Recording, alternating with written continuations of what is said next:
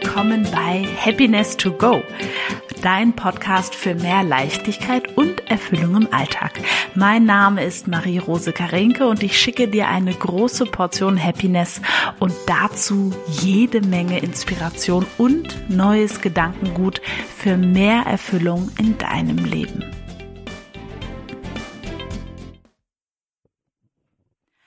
Hallo, herzlich willkommen zur heutigen Folge. Heute möchte ich eine E-Mail beantworten, die ich bekommen habe mit einer ganz, ganz tollen Frage zum Thema Umgang mit Ängsten und Visualisierung und so weiter. Und ich dachte mir, das ist perfekt, weil dann nehme ich das jetzt einfach mal zum Anlass, ähm, über das Thema Ängste zu sprechen und auch über die Bernhard-Methode nochmal, mit der ich ja ganz viel arbeite. Und ja, ich wünsche dir einfach ganz, ganz viel Spaß mit der Folge. So, wir starten. Ähm, also, das Thema Ängste. Hm. Das ist ein tolles Thema, weil in meiner Welt ist quasi die Lebensreise, die wir machen, hat sehr viel damit zu tun, dass wir quasi über unsere Ängste, die ja sowas sind wie innere Schranken, mit einem sehr starken, sehr unangenehmen Gefühl verbunden, hinauswachsen. Ne? Und ähm, ich habe ja nach meinem Studium, nach meinem Psychologiestudium, habe ich eine tiefenpsychologische Ausbildung gemacht und habe da gefunden, die fand ich super spannend, weil sie sehr, sehr gut erklärt hat, wie gewisse Dinge zustande kommen. Ne? Woher kommt das? Wieso ist dieser Mensch so? Wieso sind diese Muster so? Das war so, so, so spannend für mich und so erkenntnisreich und das wünsche ich wirklich jedem Menschen, so ein ähm, Verständnis für die eigene Entwicklung zu haben, für den eigenen Weg, für die eigenen Stärken und Schwächen, weil es einfach hilft, völlig okay zu sein mit dem, was jetzt gerade ist, möge es auch noch so doof sein. So. Was ich dort sehr vermisst habe in dieser tiefen psychologischen Ausbildung war ähm, Lösungsansätze. Das war mir alles nicht lösungsorientiert genug. Und so bin ich dann, weil ich dann quasi geguckt habe, wie kann ich mich weiterbilden, wie kann ich für meine Klienten da irgendwie das, das Beste rausholen, ähm, weil ich genau weiß, dass eine Erkenntnis ist zwar gut, unser Verstand liebt es, ne, zu erkennen, warum etwas so ist, nur es bringt keine Veränderung. Und ähm, es bringt oft nicht den Umgang, also einen leichteren Umgang mit diesem Thema. So. Und so kam ich dann zu Hypnose, so kam ich dann auch zu Klaus und Daniela Bernhard. Und ähm, wer die beiden nicht kennt, die leiten hier in Berlin das Institut für moderne Psychotherapie. Zwei ganz fantastische Menschen, also von denen ich so viel lernen durfte. Wir kennen uns seit mittlerweile fünf oder sechs Jahren. Und ich habe damals auch dort mit am Institut gearbeitet, habe quasi dort ähm, ja Stunden, also ihnen quasi ähm, was, Stunden abgenommen sozusagen, weil die wirklich immer wahnsinnig viel zu tun haben. Und jetzt ist quasi der Publikumsverkehr ähm, geschlossen. Sie machen nur noch Weiterbildung für Therapeuten und Ärzte. Und ich bin aber immer noch Empfehlungsgeberin sozusagen. Also bin dort auf der Homepage, kann man mich finden und ähm, genau bei mir eben nach der Bernhard-Methode behandelt werden. Und Klaus hat drei ganz tolle Bücher geschrieben zum Thema eben Ängste und Panikattacken loswerden, Depression loswerden und eins über Zwänge auch zum Loswerden. Und Klaus schafft es in meiner Welt wie kein anderer, also wer die Bücher schon gelesen hat, ähm, kann das sicher bestätigen, das einfach mal zu beschreiben, was da im Gehirn über die Jahre passiert und was Wege daraus sind. Und ich kenne so viele Menschen, die quasi denen schon alleine das Buch mega geholfen hat, ähm, das, was da steht, einfach umzusetzen und zu verstehen, was kann ich denn tun in meinem Alltag zu jedem Moment, um diese Ängste und die Panikattacken loszuwerden und quasi hinter mir zu lassen. Und ähm, Genau, wir kommen, wir kommen noch zu der Frage. Ich will das nur einfach mal als, als Vor, Vorspann. So, Daniela hat ein ganz tolles Buch geschrieben. Sie ist Paartherapeutin. Ähm, über Beziehungsburnout hat sie das genannt, ein ganz fantastisches Buch. Und das ist quasi, das merkt man auch in meiner Ausrichtung, die beiden, ähm, ja, sind einfach meine Mentoren nach wie vor noch. Ähm, ich bin dort regelmäßig im Gespräch, im Austausch und ja, zwei ganz fantastische Menschen einfach. Und ähm, zum Thema, nee, ich glaube, ich lese jetzt erstmal die Frage vor. Ähm, und weil die ist nämlich ein sehr guter Einstieg. Mm, ich lese mal vor, ja? Ich habe eine Angst, die ich tatsächlich schon über 20 Jahre mit mir rumschleppe. Sie hat mich streckenweise schon groß beeinflusst, aber momentan steht sie mir, ah ja, sie hat mich streckenweise nicht groß beeinflusst, aber momentan steht sie mir arg im Wege. Deshalb gehe ich das Thema gerade wieder an und versuche es mit Selbsthypnose und Visualisierung zu überwinden.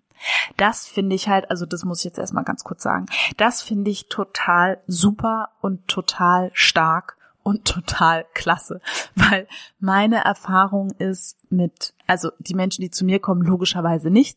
Und in so, wenn ich so rumgucke ähm, in der Welt oder in meinem, ne, so, keine Ahnung, hier in Mahlsdorf, dann habe ich oft das Gefühl, wenn ich so mit Menschen kurz ins Gespräch komme oder wie auch immer, dass sobald sie an etwas kommen, was unangenehm ist, jetzt egal ob Angst, äh, Konflikt oder was auch immer, dann springen sie einfach weg. Also entweder vom Thema weg oder raus oder gedanklich weg oder wie auch immer, die springen einfach irgendwie weg, sozusagen. Und gehen die Dinge nicht an. Sobald es unangenehm wird, ist, sind viele Menschen so, ah nee, das lasse ich mal lieber. Und das ist okay, nur es bringt dich nicht weiter. Ne, es ist quasi wie, ähm, ich kenne und hatte auch bei mir im Coaching schon Frauen und Männer im wirklich weit fortgeschrittenen Alter, die immer noch an Dingen geknabbert haben, die in ihrer Kindheit passiert sind, weil sie sich nie die Zeit genommen haben, das anzuschauen und das anzugehen. Ja. Das heißt, wenn wir wegschauen bei einem Thema, geht es nicht unbedingt weg. Bei manchen Sachen ist es so, da ist so ein gepflegtes Loslassen richtig gut, bei manchen nicht. Und das weißt du. Ne? Also ich gehe davon aus, dass jeder, wenn er zu sich so ganz ehrlich ist, genau weiß, wo ein Thema ist, ähm, wo klar ist, Mist, habe ich so ein bisschen weggeguckt und ich habe versucht, das wegzuignorieren, aber es hat sich leider nicht wegignorieren lassen. Das sind die Themen, die wir angehen dürfen. Okay, weiter. Dabei fällt mir immer wieder auf, dass ich selbst dann das ängstliche Gefühl spüre. Zwar nur leicht, aber es fällt mir schwer, mich in der Situation gelassen, selbstbewusst und freudig zu visualisieren. Da frage ich mich, was ich tun kann. Genau, coole Frage. Also, der Punkt ist so. Ähm, jeder Gedanke, den wir denken, macht in unserem Gehirn eine neuronale Verknüpfung. Gedanken, die wir häufiger gedacht haben, haben stärkere Verknüpfungen, heißt, das sind schnellere Verknüpfungen. Das ist das, was viele Menschen, die mit Ängsten zu tun haben, kennen, dass sie quasi schneller in diesen Ängsten irgendwie sind. Ne? Oder dass die plötzlich kommen oder wie auch immer. Und du kannst dir das so vorstellen, dass wenn du seit mehreren Jahren über etwas angstvoll denkst, dass das wie so eine achtspurige Autobahn ist. Und das heißt, wenn du jetzt mit deinem, mit deinem Kopf erstmal, und das ist eine sehr gute Idee, in allen fünf Wahrnehmungskanälen, das würde ich unbedingt dazu machen, ähm, visualisierst, wie du in der Situation, die dir früher vielleicht ähm, Angst gemacht hätte. Ne? Es könnte Autofahren sein, ein Restaurantbesuch, vor Menschen ähm, eine Rede halten, was auch immer, im Flugzeug fliegen, wie auch immer, dass du dir diese Situation vorstellst, wie sie wäre, wenn du die mit Leichtigkeit und Freude erleben würdest. So, das Thema ist, was das Gehirn macht. Das Gehirn würde sehen, ne? du würdest es dann vor deinem inneren Auge sehen, du würdest es hören, du wirst es fühlen, riechen und schmecken. Ja. Das Thema ist, sobald dein Gehirn quasi Flugzeug sieht,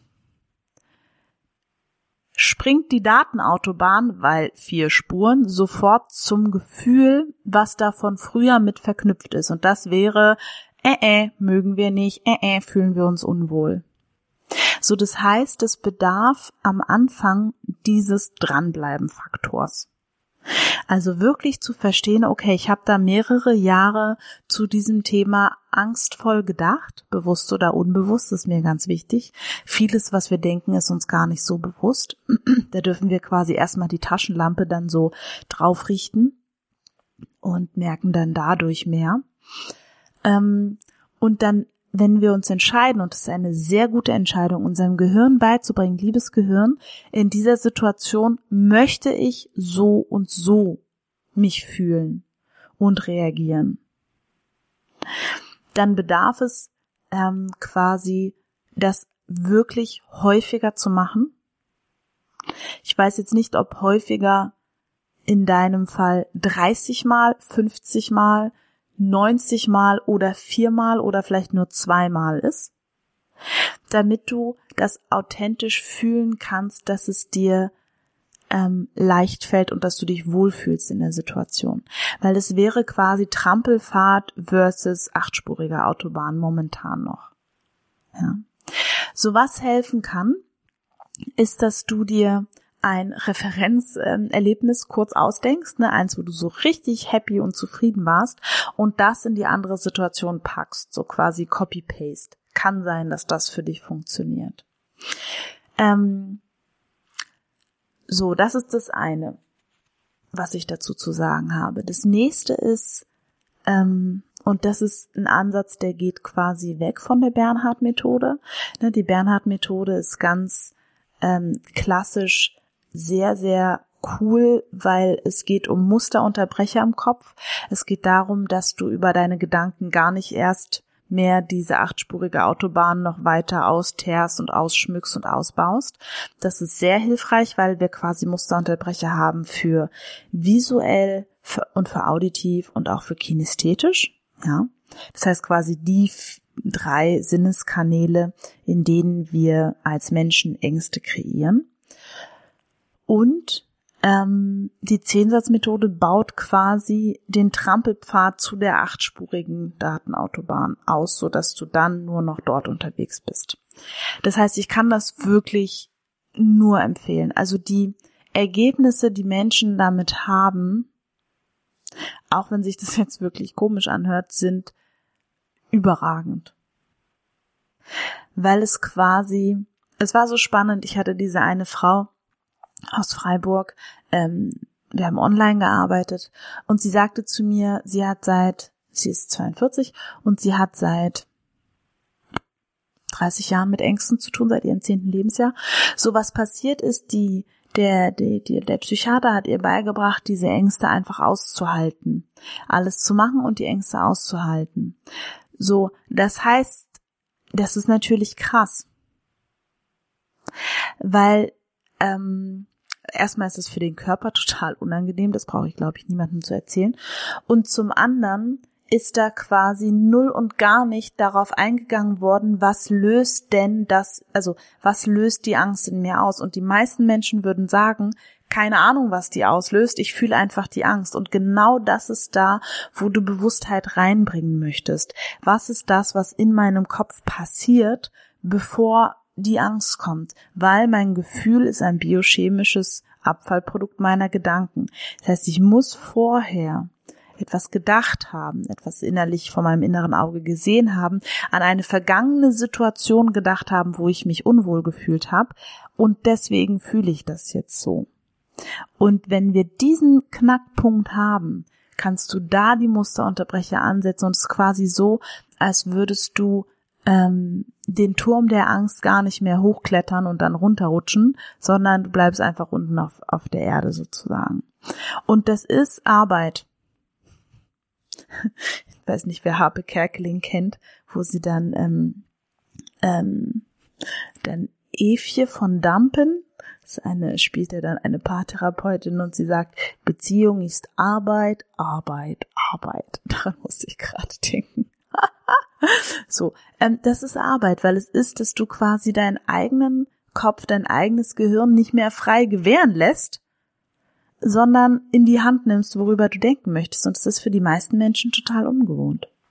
So, das heißt, das wäre das Erste. Dranbleiben, wiederholen, da reingehen. So. Das Zweite ist ein bisschen ein experimenteller Ansatz.